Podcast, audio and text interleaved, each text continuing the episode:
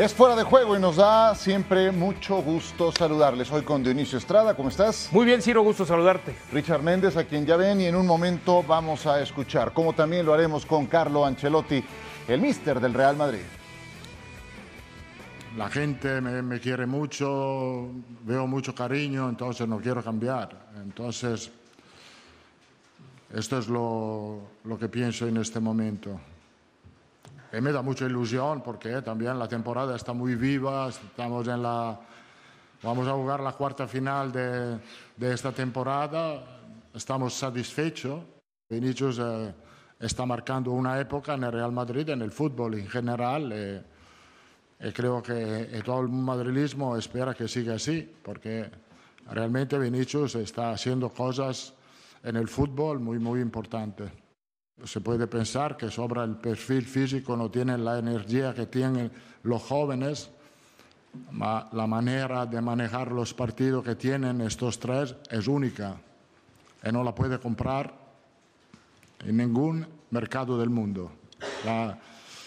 Porque esto nace con la ex experiencia. Es verdad que la edad te quita algo, ma te da algo también. Carlo Ancelotti, la primera respuesta que escuchamos cuando dice no quiero cambiar es cuando le preguntan algo en relación a Xavi y la posibilidad de entrenar alguna vez al Barcelona. Dice, eso es imposible para mí, hay que respetar historias, la mía, la del club, estoy muy identificado con el Real Madrid, estoy en el mejor equipo del mundo, no pretendo cambiarme con nadie. Palabras de Carlo Ancelotti. Eh, cuyas probabilidades aparecen en esa columna para ser campeón de acuerdo con ESPN Football Index. Y pues está muy claro, Dionisio Richard, que están a cinco juegos de ganar la Champions, están a uno de ganar la Copa del Rey y en la liga parece inalcanzable. Apenas veíamos por ahí, se dibujaba un 5% para efectos de alcanzar al Barcelona. ¿Cómo debe de gestionar la plantilla Ancelotti?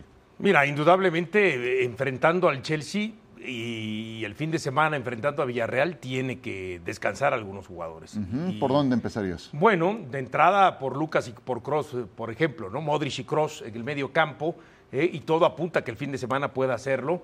Eh, eh, estamos hablando de que un Modric tiene 37 años, en septiembre cumple 38, Cross tiene 33 y en septiembre, en septiembre cumple 34 años. Ajá. Entonces, cuando vienes a ver en, en una competencia tan demandante como es la Champions League, tienes que tener a tus mejores jugadores más listos que para eso. ¿Por qué? Porque decía, yo me quiero quedar, estoy en el lugar ideal, está bien.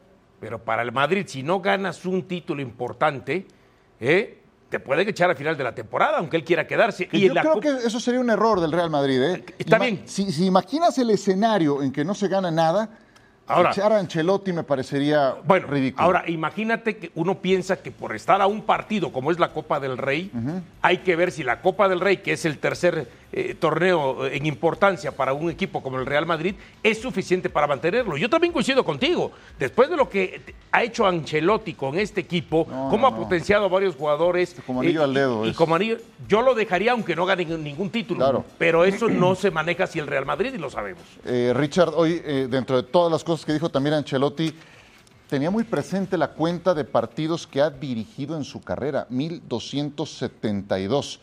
Dijo, no tengo que demostrar nada a nadie. Y dijo, tengo tan presente ese número porque habrá que festejar cuando lleguemos al 1300. Muy, muy simpático estuvo hoy Carlo Ancelotti. Te hago la misma pregunta, ¿cuál debe de ser la gestión de plantilla para lo que viene? Con el gusto, como siempre, Ciro Dionisio. A ver, mm, quiero entrar primero al tema de, de las declaraciones de la cantidad Venga. de partidos, porque es como un mensaje que manda Carlo Ancelotti Sí. a la cantidad de programas radiales en estos días de Madrid, donde tratan de, de tirar nombres de sustitutos de Ancelotti, tratar de relacionarlo directamente con la selección de Brasil, incluso lo último que surgió como si pudiera llegar a dirigir al Barcelona. Y es como una forma de Carlo Ancelotti decir, ya va, momento, yo no tengo que estarle exhibiendo a nadie mi currículum, todos saben quién soy yo después de la gran cantidad de partidos y de títulos que he ganado. Ahora, ¿cómo gestionar la plantilla? Yo creo que ciertamente ha dado en el clavo en parte de lo que dice Dionisio. Uno entiende por edad, eh, por necesidad de recorridos, hombres como Kroos y como Luka Modric no deberían jugar el partido de este fin de semana eh, frente al Villarreal. ¿Por qué? Bueno, por una razón muy simple. Son jugadores que necesitan recorrido y cierto descanso. No así en el caso de Karim Benzema.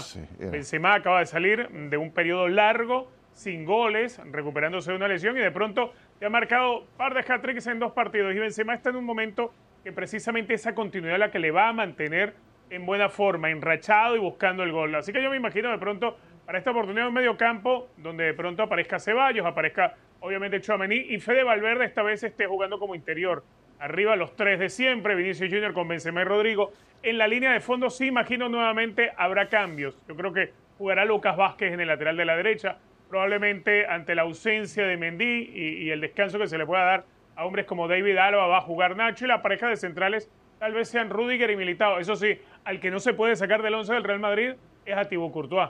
Es una, es una alineación probable muy certera la que pone sobre la mesa. No descartar a Camavinga, ¿no? En lugar de Nacho por izquierda, por ejemplo. Sí, sí, sí. Eh, aunque bueno, Nacho no apenas, eh, no, recuerdo si entró de cambio en el último partido, Camavinga dio un partidazo ahí en el lateral izquierdo, pero eh, justamente ahora que hablabas de los eh, que tendrían que ir a la banca o recibir cierto refresco, noté claramente te fuiste por acta de nacimiento y dije, a ver si llega Benzema, a ver si llega Benzema. Precisamente por lo mismo que decía Richard No, pero, pero es que yo comparto igual con Richard. Ah, le tienes que, dar recorrido, le tienes que dar este ritmo de juego. En, en, modo killer, no lo vas a sentar. A ver, y, lo, y, lo, platicamos en otros programas. En este momento despertó Benzema en el momento más importante que lo necesita el, Real Madrid.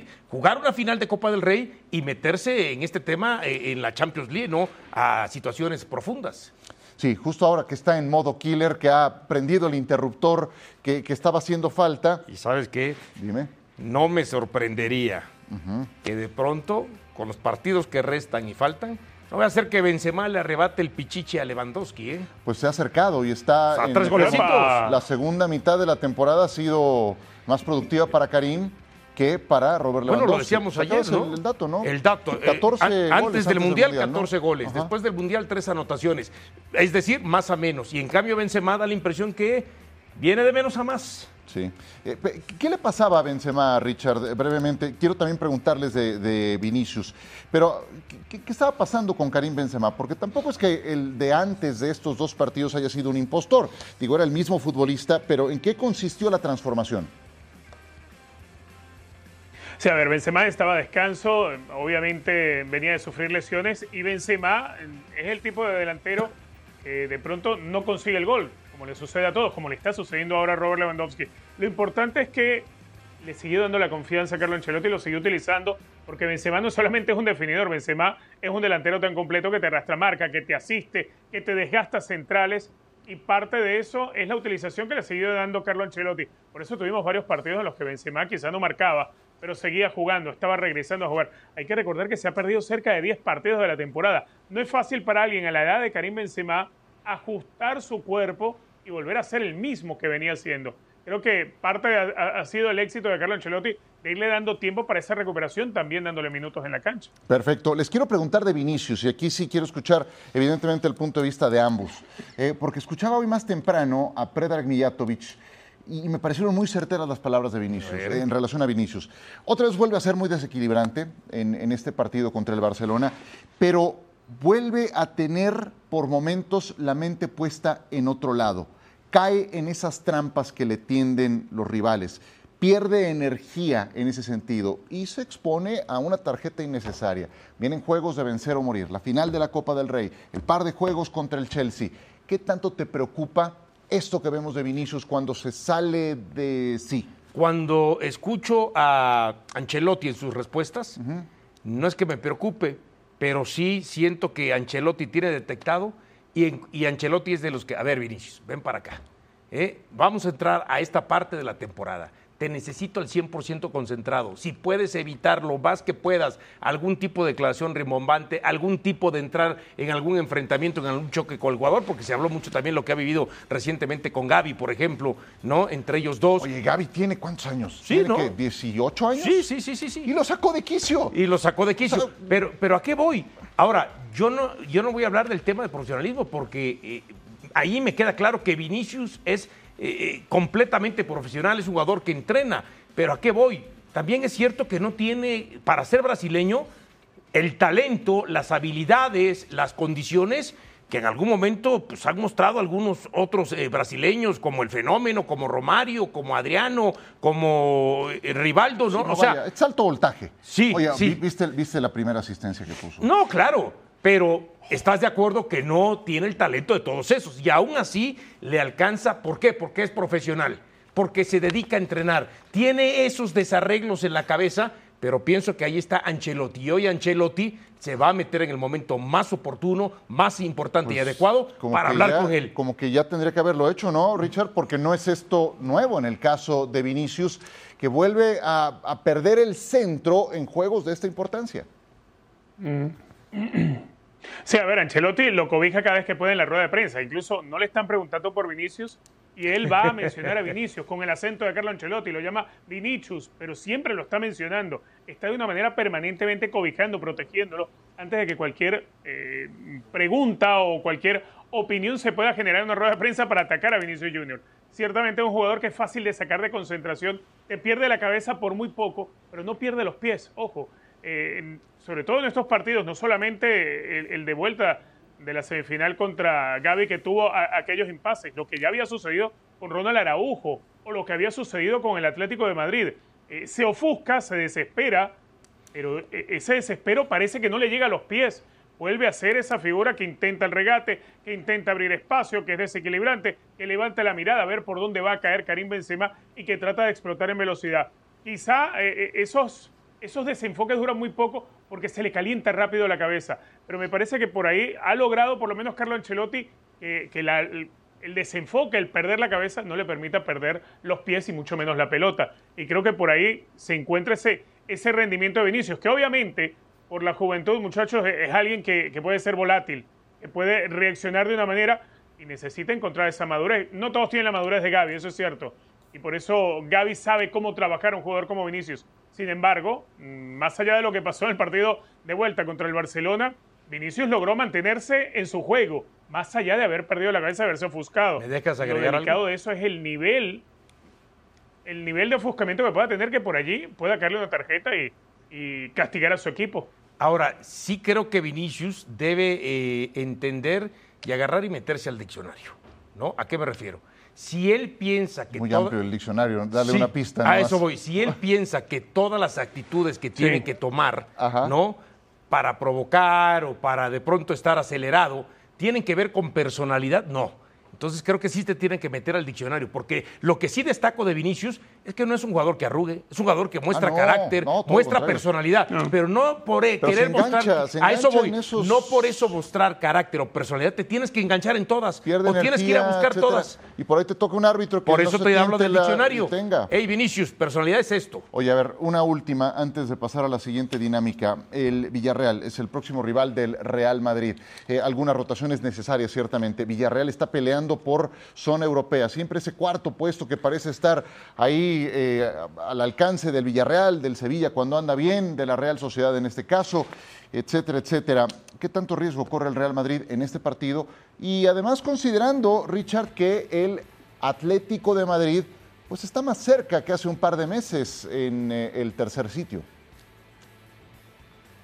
Sí, más allá de las rotaciones que uno puede imaginar va a ser Carlo Ancelotti, enfrente tiene un equipo con apetito y, tratando de recuperar su momento, y con jugadores importantes como lo puede ser Chukwueze, como lo puede ser Jeremy Pino en el frente. Es decir, Villarreal no es un equipo fácil ni sencillo de poder manejar, pero creo todavía hay diferencias en la liga, y, y así como uno encuentra al Barcelona, al Atlético, el Real Madrid también, a diferencia de muchos equipos de la liga que podrán pelearte y, y competir en algunos partidos, pero difícilmente va a fracasar Real Madrid en todos estos encuentros. Creo que el Real Madrid tiene claro eh, que la liga no está para pelearse, eh, no más que tratar de cumplirla hasta el final, tratar de ganar lo que se pueda ganar, pero la prioridad hoy está puesta en la Liga de Campeones de Europa.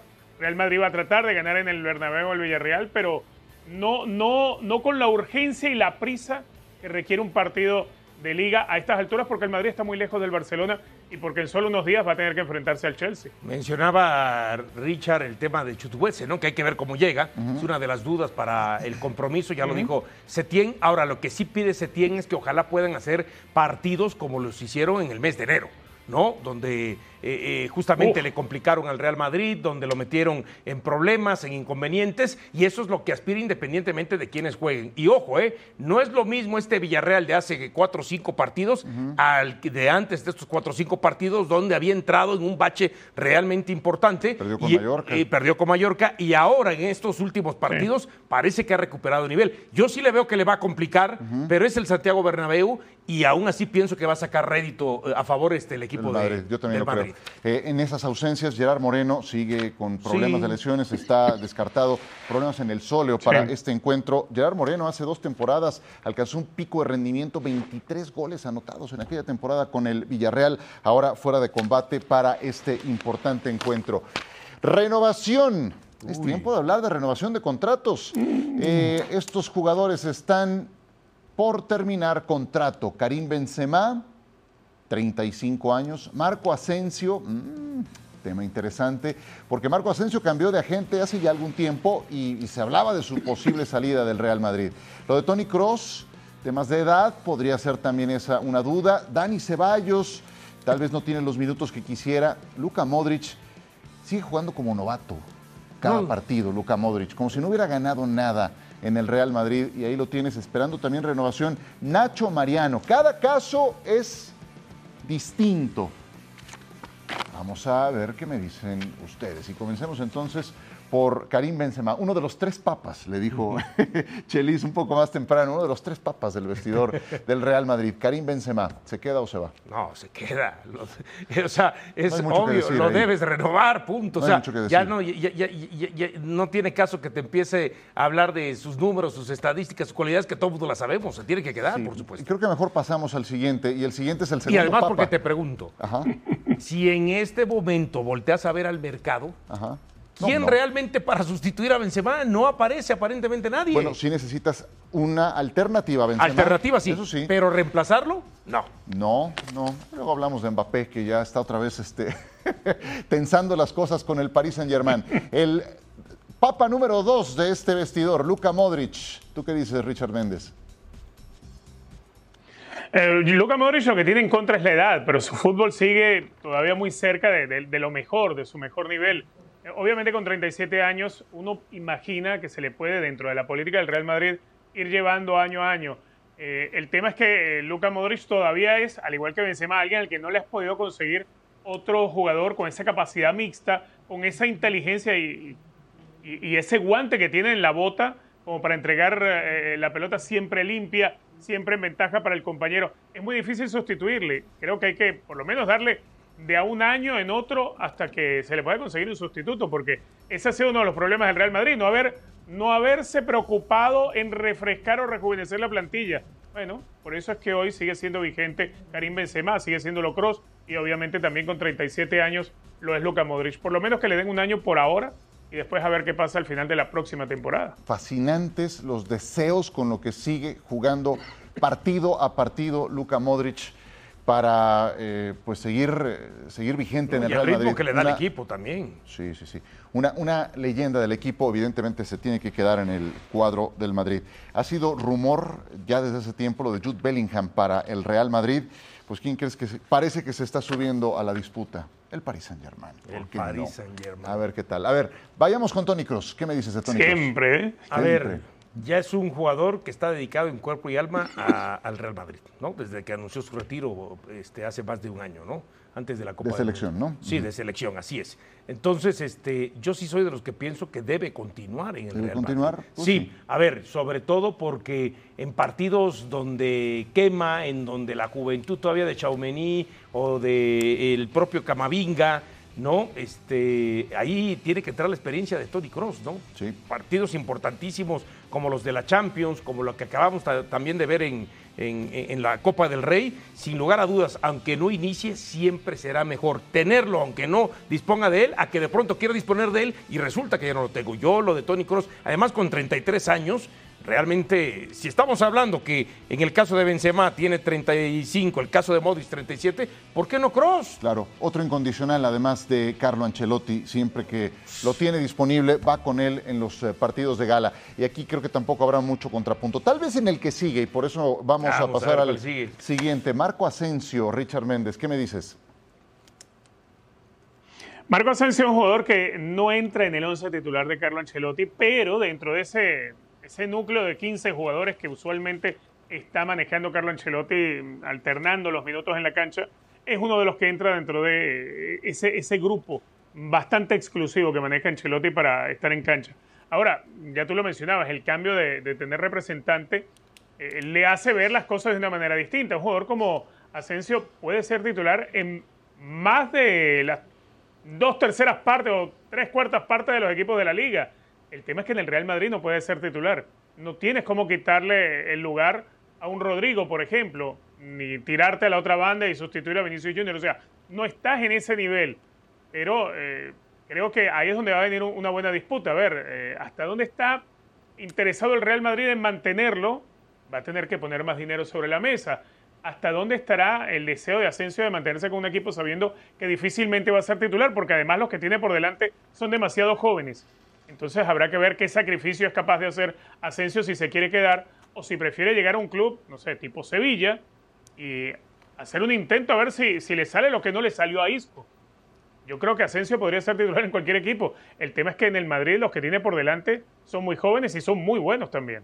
¿De qué lado lo ponemos? Yo le daría, yo le ofrecería la renovación. Yo le ofrecería la renovación. ¿Coincides? Ahí te va, aunque la temporada pasada hubo la, hubo la posibilidad de, colocarlo, lo quería colocar el Real Madrid en otro equipo. A ver, después de Benzema y de Vinicius, fue el mejor tercer anotador del equipo con 10 anotaciones. De los 38 partidos en liga, jugó 31. Y esta temporada, es cierto, no es titular indiscutible, a veces entra y por lo regular de suplente. ¿A qué voy? Ha jugado 21 partidos, ha metido 6 goles, ha dado 4 asistencias. Sus números van muy parecidos a lo que hizo el torneo anterior.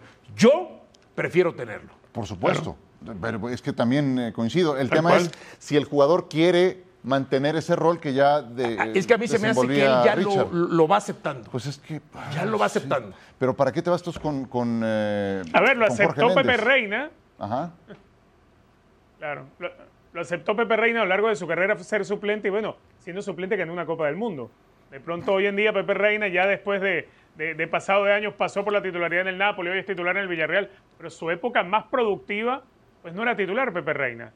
Y hoy en día, pues le, habrá llegado el momento, quizás eso es lo que ve Asensio, no se quiere ver ya cercano al retiro, pudiendo ser titular un poco más joven. Dependerá de un tema de aceptación del jugador, del rol que le ofrezca el entrenador y el equipo, ¿no? En el caso de Marco Asensio. Como también creo que ocurrirá en el caso de Nacho Fernández. ¿Qué me dices de Nacho? Porque a mí, a mí es un jugador que me encanta, porque siempre que lo necesitan está disponible, pero no es titular. Y te puede jugar de central o de lateral izquierdo y siempre responde en el Real Madrid. Es que Eso no cualquiera. Es un utility. Es un jugador utility en pero, esas dos Pero él ya, ya asomó su malestar por, Este, por este papel. Por este Entiendo. Entonces, si él no acepta el rol, lo más seguro es que, aunque yo soy de los que pienso que pudiera quedarse, pues va a terminar emigrando. Y si hay una oferta importante también. ¿Por qué? Porque, pues, por ejemplo, no está Mendy, por ejemplo, ahora, pero ahí no tiene problema Ancelotti. Tiene a Lava, tiene a Nacho. Pues sí, Nacho es una garantía. Y cuando te falta, y, muchas veces jugando mejor que Alaba, por ejemplo, como defensa central, sí, eh, vuelve a la banca. Y, el otro punto, y como, y como central, bueno, Militao no es seguro desde el tema de las lesiones. Rudiger entre lesiones y entre que a veces te da cada partido que... Este siempre está. Por eso te digo, entonces, al Real Madrid su labor sería renovarlo. Ahora, si ya el jugador porque no está de acuerdo con el rol que está desempeñando, si quiere ir, es otra cosa. pero tendría que renovarlo. Dime, dime de qué lado lo, ponemos. Yo lo pongo que lo tiene que renovar. Lo tiene que renovar. Tú eres Nacho. ¿Qué, ¿Te vas o te quedas? Si yo fuera Nacho, yo me quedo porque aún así sigo jugando fútbol. Ok. ¿Tú qué dices, Richard? Si tú fueras Nacho, si estuvieras en la cabeza de Nacho, ¿qué haces? Mm, eh, yo creo que si yo estuviera en la cabeza de Nacho, yo quisiera llegar a un equipo donde sea titular. Eh, Nacho es hoy el cuarto central del Real Madrid y el tercer lateral izquierdo. Es decir, son muy difíciles las posibilidades que tienes de eh, hacerte dueño de la posición en un equipo como el Real Madrid. Es el problema que tienen los grandes equipos cuando tienen jugadores que son rendidores, que son buenos, pero que no son los mejores.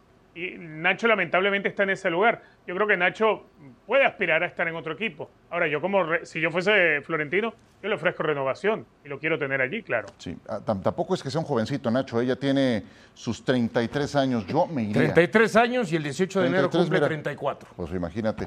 Yo, yo me iría, la verdad. Yo sí creo que sería eso lo mejor para el futbolista. Bueno, y cerremos porque nos quedan seis minutos nada más. Brevemente, Dani Ceballos.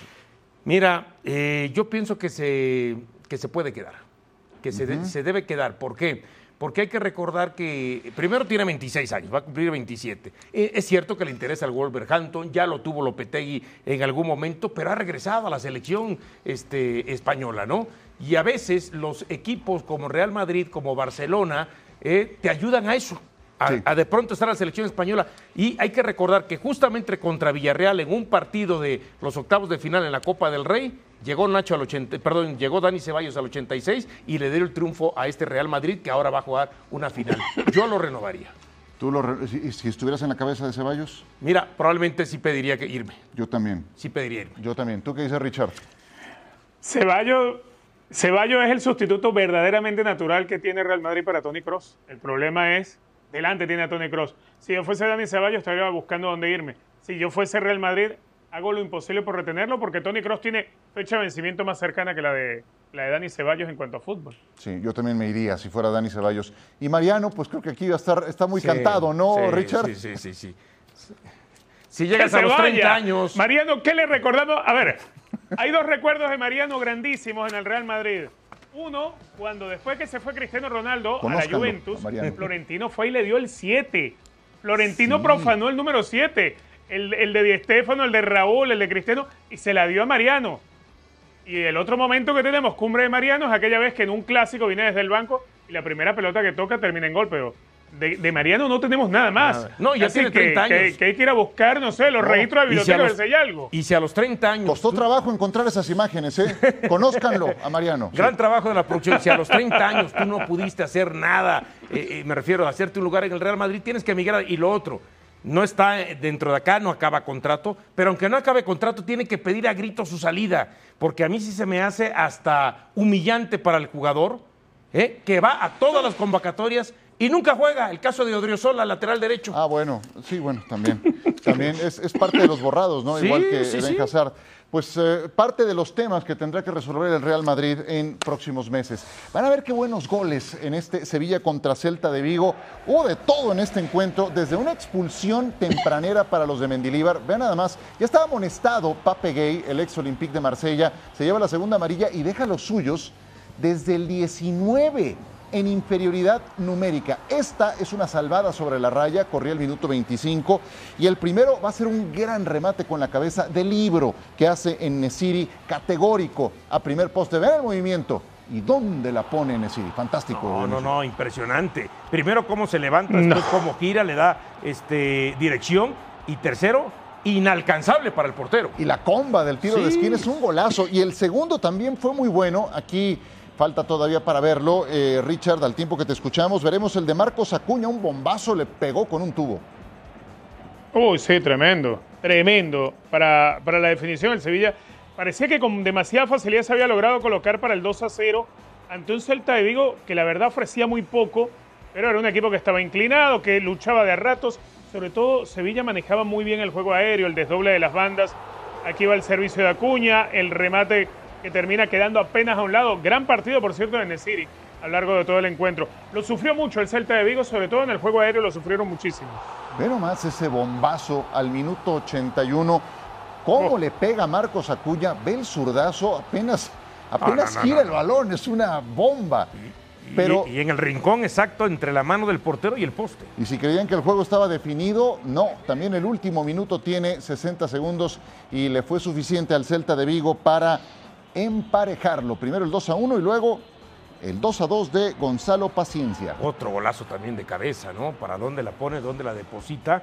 Eh, todavía no expulsaban a Mateo Acuña, ¿no? Lo expulsan después justamente de, eh, de este empate, pero es un duro golpe para el Sevilla, ¿no? De un 2 a 0, quedándote dos minutos para acabar el partido y que te lo empaten a dos, es realmente un golpe muy fuerte. Gonzalo Paciencia, su padre fue un gran futbolista, Domingos Paciencia, también portugués, este exjugador de los Dragones del Porto. Pues ya nos vamos, se nos fue rapidísimo el programa. Richard Méndez, un abrazo y que sea un gran fin de semana de fútbol.